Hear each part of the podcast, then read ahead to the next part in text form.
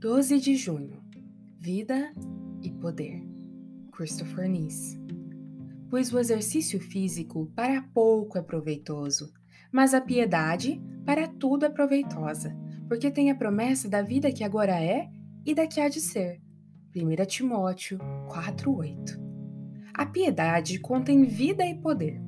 Pode haver muitas carcaças e formas de religião, mas há apenas uma vida, um poder. Há uma forma de conhecimento e uma forma de piedade. No entanto, ambas desejam o poder. Você pode viver por uma forma, mas não pode morrer por uma forma. É o poder da piedade que é a verdadeira piedade. A piedade é quase semelhante a Deus. Faz você ser parecido com Ele, porque a falta de piedade o torna diferente de Deus. Santo como Ele é santo.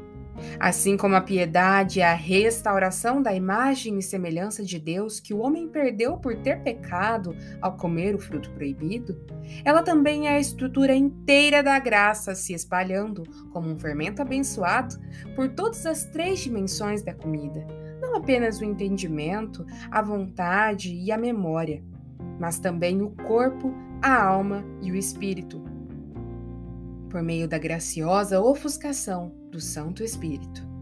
A piedade é, por assim dizer, a manifestação de Deus na carne, da mesma forma que Deus foi manifestado fisicamente na carne de seu Filho. Portanto, Deus se manifesta espiritualmente na carne de seu povo como Pai, Filho e Espírito Santo, que moram, vivem, habitam neles e fazem deles um tabernáculo e um templo. A piedade é um conjunto de todas as graças do Espírito, uma vez que muitos elementos compõem esse abençoado conjunto. A piedade é a vida e o exercício de cada graça de fé e amor, de alegria, paz e louvor, de autonegação e devoção, de paciência, obediência, esperança e perseverança ela contém a sua confiança em Deus, sua adoração a Deus e sua obediência a Deus. Sim, cada vitória e triunfo sobre os seus todos inimigos, sobre a carne e o diabo. Portanto, a piedade precisa ser o seu principal objetivo e esforço, uma vez que é a principal coisa que Deus procura nos homens. Do céu, ele olha para baixo. E para quê? Não é para ver até que ponto os homens são justos, fortes, ricos, importantes e respeitáveis, mas para ver até que ponto são bons, piedosos, justos e religiosos.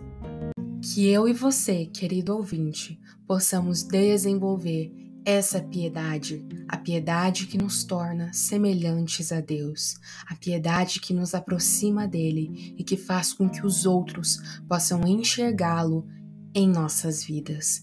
Que esse seja o nosso grande desejo, sermos cristãos piedosos.